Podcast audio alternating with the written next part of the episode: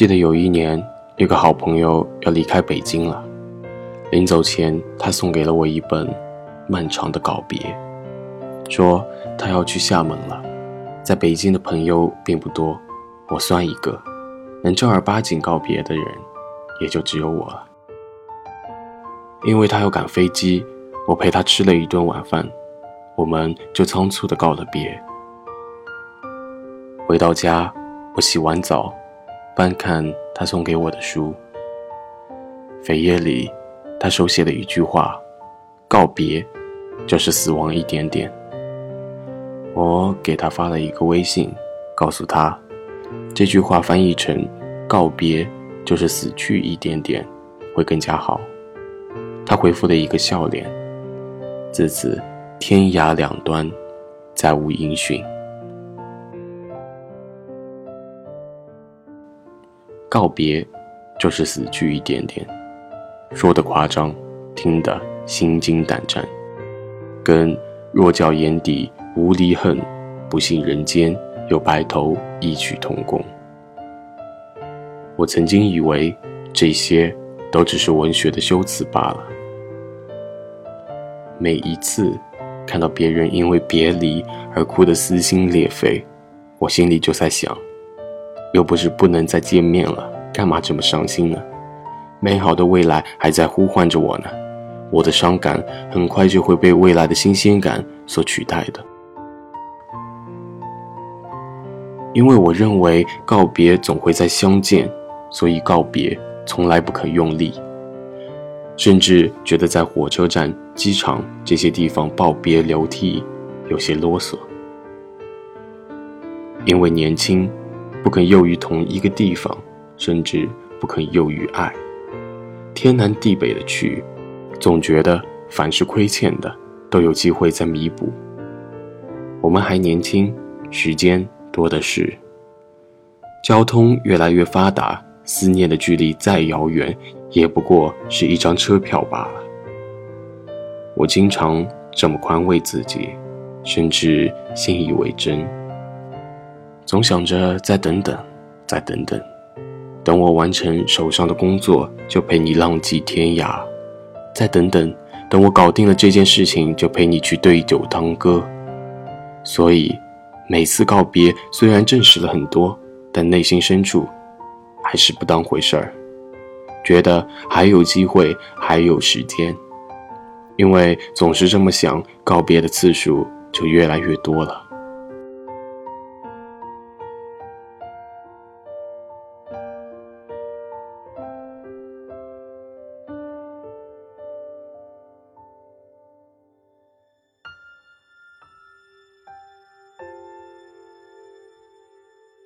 少年意气，轻别离，直到再也没有机会了。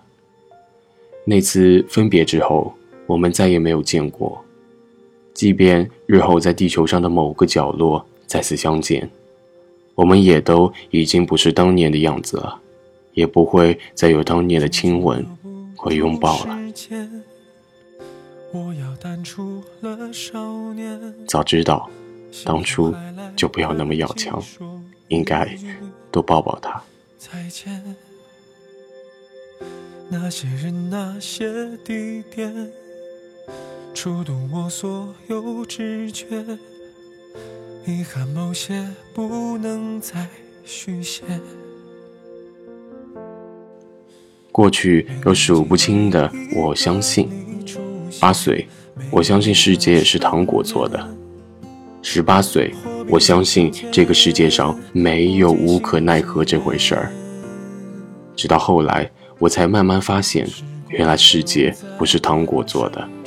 如果我伸出舌头去舔，可能舔到地沟油、三聚氰胺，还有 PM 二点五。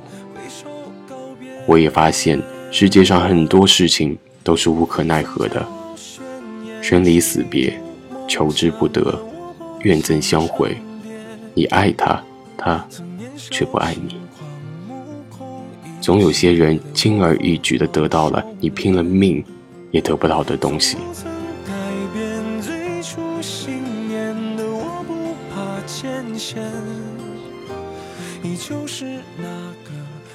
单纯幼稚、不切实际。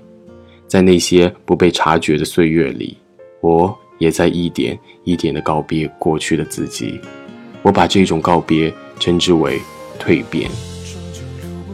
就像大自然就是在告别中完成了四季的轮回，我们也在一次一次的告别之中，明白了告别的意义和分量，明白了它在生命中浓墨重彩的一笔。因而。我们面对告别越来越从容，因为我们会感谢告别留给我们的思想的轨迹、生活的轨道。经历了许多次的告别后，我们也终究学会面对告别的最好的态度，就是用力一点，好好的。我们永远没有长大，也永远不会停止生长。而告别也亦如此，我们永远没有告别，但也永远不会停止告别。所以，就像《后会无期》台词里说过的那样，每一次的告别都用力一点，多说一句，可能就是最后一句；多看一眼，可能就是最后一眼。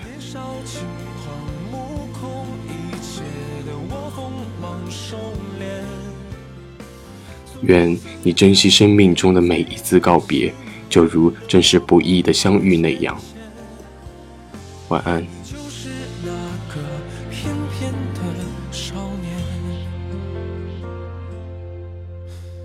陪我笑过、哭过的人说一声感谢，跟辜负曾经爱我的人说一句抱歉。就算我陪着世界改变得更加洗练，我还是那个翩翩的少年。快要淡出了少年，对生活依然眷恋，最初那个梦境在眼前。